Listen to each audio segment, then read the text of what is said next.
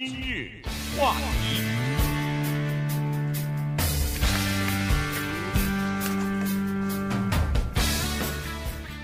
欢迎收听今天的今日话题的节目啊。中讯还是在请假，我们请呃于浩呢今天来代班。于浩你好，哎，高英大哥你好，好，呃，今天呢，你看那个于浩，你看从那个呃电视上，如果你现在看直播的话，你可以看到哈，这个于浩呢。和我都穿了一件夏威夷衫，原因是这样子的。今天我们第一个话题呢，要讲一下美国的高温的天气。呃，这次的高温天气不得了哈，因为在洛杉矶呢还不觉得，因为我们洛杉矶啊，就是南加州，整个今就是今年吧，从去从去年的十一月份开始，一直到今年雨水比较多，所以呢。实际上还没有真正的经历夏天呢，还没有真正的进入到夏天呢。但是呢，呃，在美国的南部、东南部以及中西部地区呢，呃，已经炎炎夏日已经把他们烤得不行了。在德克萨斯州，我看现在这个他们过去这两个星期以来哈，一直是在百度高温以上，最高的气温呢，甚至达到了华氏的一百一十九、一百二十度左右，这种。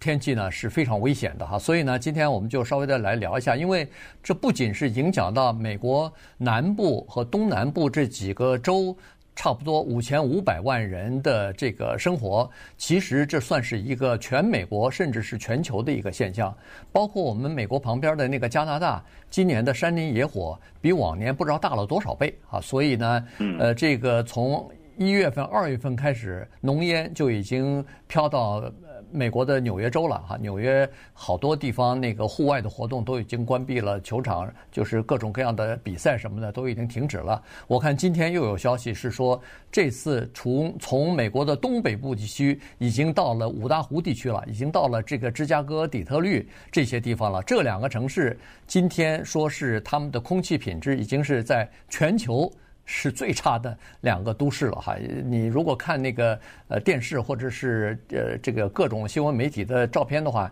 你就可以看得出来，这两个城市上空基本上弥漫的就是你恨不得伸手是可以看到五指，但是呃远处全部是一片灰蒙蒙的，全是烟和雾笼罩在这两个城市的上空了。嗯，华人比较熟悉的城市啊，如果你要是下礼拜可能会或者说这个。周末可能会去这些地方的话，要特别小心了。一个就是呃达拉斯，另外一个就是新奥尔良 （New Orleans）。那这两个地方预计啊，周末可能温度会达到一百二十华氏度，那就是相当于四十八点九度，将近五十度的摄氏度了。那么这个人这这种温度，人在室外肯定是不行的。我最高经历的温度是在南加州的沙漠里边，呃，室外温度是四十五摄氏度。那个时候呢，你在外面，我见过的最长的记录，我的朋友啊，他们走了大概走了将近一个小时。当然是他做好了全副的装备和呃这个水啊什么全都带好了的。呃，为什么会形成这样的高温哈？我们可以说从全世界的角度来来讲，可能有气候变迁，但是从局部来讲啊，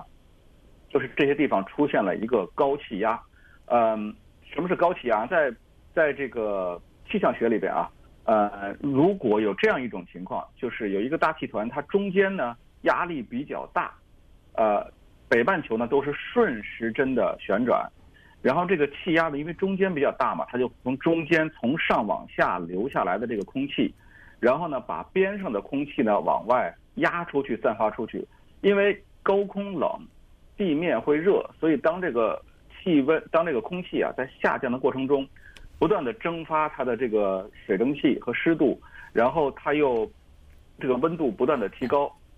最后到了接近地面的时候，这个温度就可能会非常非常高了。那么这个时候呢，它水汽也散失掉了，所以它会比较干燥，而且这个时候呢，经常会伴有大风。那这几个地方啊，在可见的这一未来的一两天啊，都会出现这样的天气。那么，如果要是我们出行的话呢，就要特别特别的小心，注意好这个防高温和防晒的准备。对，我看我看一些呃这个呃主流媒体的资料呢，他是这么说哈，他说这个叫做热穹现象，实际上就叫做 heat dome 哈，这个是什么叫热穹或者什么叫热毯子呢？它是这样子的，就这个高气压，就刚刚才你说这个高气压，它是悬在你的上空不走了，就就停在那儿了。所以呢，这个这个热量啊散不出去，然后呢，它就覆盖下来哈，从上面它吸吸收的所有的热量呢都照射下来，所以呢，这个地方就比较高，而且呃要等这些气压离开你的上空以后，气温才会逐渐的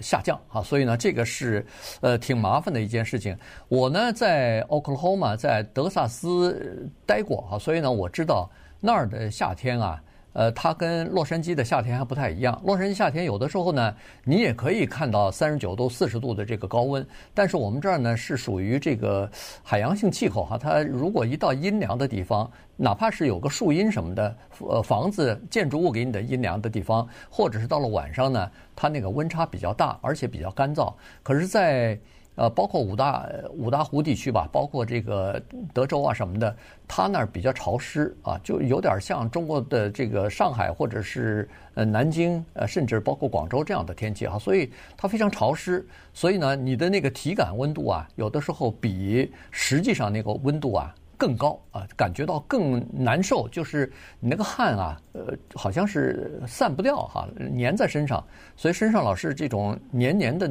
那种感觉不舒服，所以这个呢是在那种天气之下的这个高温呢，实际上是比较危险的。对，我们看到了很多这个高温给南加州带来的一些问题哈，那么这次我相信呃，因为。这个高温热浪啊，可能对这些州也会有类似的问题。嗯，大家对南加州的高温可能非常熟悉了，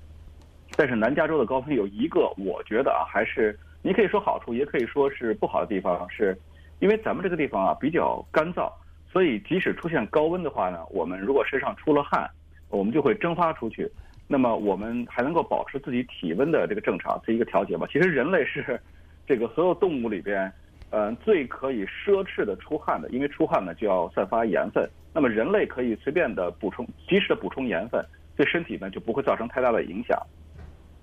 当我们的汗出去以后，体温降下来以后，那我们相对来说，我们的身体是安全的。呃，人类其实也很脆弱，我们身体里边有很多酶啊，就是这个 enzyme 嘛，它是在一个特定的温度环境下可以工作的。只要超出这个温度，那么人类的很多器官呢就会衰竭了。呃。其他这个地方我看到了，比如说这次我看到像密苏里，密苏里的这个纬度水平啊，大概基本上像北加州一样吧，说也会出现高温，九十度以上的高温。但是这些地方，特别可能是五大湖地区了，就会它有一个比较湿润的问题，就是你身体里的汗呢，你可能出不去。你在这个呃热的地方，整个闷热的地方，呃，你的汗出不去，你这个就觉得体表呃湿湿的，然后呢。这个体感温度啊，可能会超过真正实际的温度，所以在这两种情况下，我们如果要是去不同的地方，要注意这个不同的防害情况。还有就是在南加州，甚至北加州也有了，包括这次加拿大，因为干旱所造成的火灾，呃，影响到了呃这个空气的质量，啊、呃，还有高温还会造成一个其他的呃另外一个我们可能会对我们生活有影响的问题，就是。电力的缺失，因为这个时候可能很多人会开空调，那么如果负载过重的话呢，可能有些地方就会停电。那这个时候啊，你家里如果很热的话，那你要想好啊，你是不是去周围的商店呢，或者去车里边或怎么样去避暑，这样呃最起码保证自己的体温不要过高，出现危险的情况。对。呃，而且呢，在这种高温天气之下呢，据说还可能会出现一些，比如说雷暴的天气，比如说是这个龙卷风啊，局部的龙卷风的这个天气。呃，比如说在昨天就有美国好几个地方都出现雷暴天气啊，所以导致于昨天我看今天的新闻是说有差不多一千一百个航班就被取消，被迫取消啊，包括纽约三大机场好像都有哈，从。呃，三四百个航班到两百多个航班，呃，这个被取消啊。这不光是美国国内的航班啊，进出美国的国际航班也都有受到一些影响。呃，一千一百个航班取消，今天可能还会继续呃取消一些航班啊，因为这个雷暴的天气呢，对飞行的安全呃有一些影响。那么稍待会儿，我们进段广告，广告之后呢，再来看一下，实际上呃这个天气呢，它炎热的天气啊，它不光是在美国。呃，不光是在美国的东部啊，是在美国整个全部，在这个全球，包括中国啊，包括亚洲啊，呃，都出现了目前的这个情况。今日话题，欢迎继续收听今日话题的节目啊！今天跟大家讲的呢是美国的这个高温的天气啊，呃，已经在美国的南部地区哈，这个南部地区非常大哈，从亚利桑那桑那州一直到新墨西哥州的南边的这部分，然后就穿过新墨西哥州到了德克萨斯，然后从德克萨斯呃周边的一些地方啊，从那个佛罗里达周边的什么阿拉巴马、啊、这这些地方，乔治亚州啊，啊大概都算在里边啊，所以呃这一个区域呢蛮广的，大概有五千五百多万的居民会受到影响。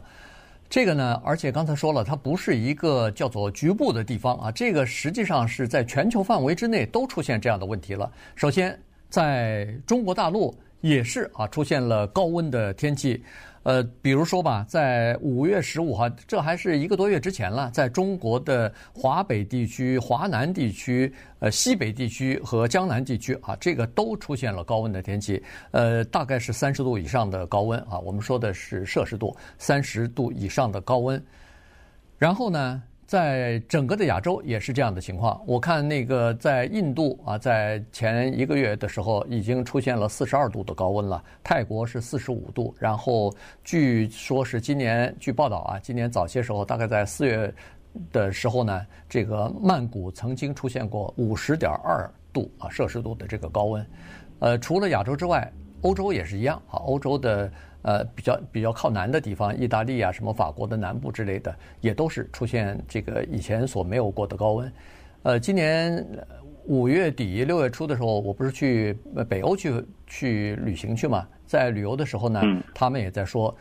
居然在北欧啊，这个靠北极圈的或者是北极圈里边的地方，去年也都出现过三十度以上的这个高温，这在以前的历史上是从来没有过的。以前那里里头都是这个冰天雪地、冰冰雪覆盖的地方，终年是这样子，但是现在融化了不少，所以这个这个气候的变迁啊，看来真的是影响了我们整个的这个地球。嗯，不管说这个气候的变换啊，是。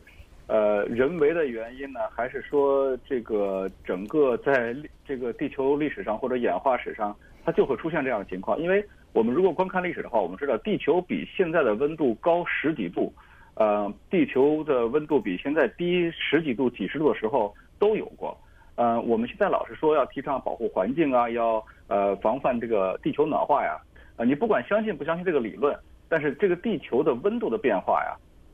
它是存在的。呃，至于我们怎么样，我们为什么要去注意这些事情？因为我看经常有人说喊我们要拯救地球啊什么的，其实地球真的不需要我们去拯救。呃，地球高温低温它都没有问题，我们其实拯救的是人类自己，因为人类所能承受的温度啊，它其实是有限度的。就算是说你说我有空调我不怕热，我有暖气我不怕冷，但是你知道当呃温度地球的平均温度如果上高一两度的话，很多城市就就会消失了，就会被淹没在海平面底下了。那么。人类为了保护自己，也应该注意。另外一个呢，从小范围来讲啊，在这种情况下，如果我们需要外出活动的话，那我们要注意哪些事情？呃，首先啊，我觉得大家外出的时候要养养成一个非常好的习惯，就是你无论去哪里，你都要给你的朋友或者是亲戚啊、呃、通知一下，告诉他们说，哎，我今天可能要呃开车从呃旧金山呃开到西雅图，可能历时两三天。那么每天呢，我会给你打一个电话。如果我连续两天没有给你打电话的话，哦，那你这个时候就可能就需要报警了。啊，嗯，对。另外一个还就是要保证这个对大自然的一个敬畏吧。我觉得，嗯，不要说开着车看到什么好的地方，说，哎，这地方挺不错的，你这个穿着个凉鞋就跑到那个地方去去玩去了。那个时候一个滑倒，一个摔伤，一个小小的呃这个什么植物把你刺破了，都可能会对你的身体造成很大的影响。呃，那你要是在比较高的地方，如果要是因为刺伤了你，然后你又摔倒了，那可能会造成非常严重的呃伤害。那么还有呢，就是呃，如果发现自己呃在一个比较不太安全的环境里边了，这里边我们说的，比如说你要是真的呃旅行走丢了，或者说是呃出现了事故啊，你的车抛锚在一个荒无人烟的地方了，那么这个时候呢，首先就不要紧张。呃，在于不同的地方，比如说我们像南加州的地方，呃。因为我在这个南加州地震中心做过野外观测，也受到过类似这方面的培训。嗯，大家可能都会很忽略一点啊，就是说我们在这个南加州比较热的、比较干燥的沙漠里边，我们碰到了危险，很多人呢都愿意离开了车去求救去。呃，看着哎，那高速公路离我也没多远，我恨不得扔个石头子儿，我就能打到那个高速公路上。你看着很近，你走其实是非常非常艰苦和危险的。呃，我南加州呃南加大的一个教授曾经在沙漠里边只走了一点一个 mile，然后就就发生了就发生了危险。所以最好是待在原地。如果有任何不得已的情况，你必须要离开的话呢，你一定要用石头啊堆一个箭头指向你走的方向，让以后的救难人员，因为救难人员肯定会最先到达、最先找到就是事发现场，在这个地方他知道你去了什么地方，你给他留一个警示。呃，第二个呢就是，呃，我们很多人都说我们要保留水，大家都知道在沙漠里面水是很珍贵的，但是按照急救的常识啊。基本上，你感到你渴需要喝水的时候，你就要喝水。其实啊，人在紧张的时候，很多时候你不会感到自己渴啊，或者是累，呃，你的那个晕倒或者是体力不支，可能就发生在一瞬间。所以呢，要平静下心态来。如果你觉得渴，你就要喝水，因为你要相信啊，在你把水用光之前，你可能会就是会得到这个救助。还有一个呢，就是南加州啊，一定要穿好衣服。很多人说，哎呦，这个这么热，我为什么要穿衣服啊？因为南加州像我刚才说的比较干燥，我们流失水分的很大一部分是出汗然后蒸发了。你穿上长袖的衣服、长袖的裤子，戴上帽子，不仅可以防晒，降低身体的表面温度，同时防止了你这个汗液的蒸发，保持你的湿润。你这一点点湿润就可能能够让你多活几分钟或者几个小时。嗯，呃，当然了，最后一个呢就是，嗯，你。要保持尽量保持在低温的状态，比如说，呃，如果有阴凉的话，躲在阴凉里边。嗯、像我去观测的地方有这个火山喷发的这个这个历史，所以它会有大块大块的黑色的岩浆，呃，堆积在表面上。这个岩浆大概有多大呢？大概有一两个房间那么大，呃，大概有将近一米不到两米高的这样的距离。所以你在这些岩浆之间穿行的时候啊，你是很容易迷失方向的，你根本就不知道你是往的。路走了还是你走斜了，呃，而且这些岩浆因为是黑色的，当时的地呃当时的这个气温呢可能四十五度，四十五摄氏度，但是这个这个岩浆岩石的表面啊可以达到五十到五十二摄氏度，那非常非常高了。就是我穿的一般的旅行鞋，在这个岩石上我站不能站超过三十秒钟，因为那个时候你就会感觉到脚底下很烫了。所以在这个时候呢，尽量不要呃在这种地方穿行。而如果有阴凉的话，尽量躲在阴凉里边，哪怕仅仅是一小块像巴掌那么大的阴凉，都可能延长你这个在这个危险地区停留的时间。所以这些知识啊，愿意在这个借这个机会跟大家分享一下。